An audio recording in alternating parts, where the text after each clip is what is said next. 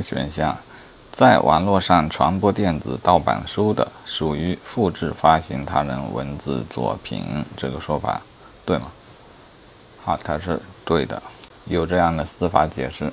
再看，盗用他人网络账号密码上网，造成他人电信资费损失的，属于盗窃他人财物，这个对吗？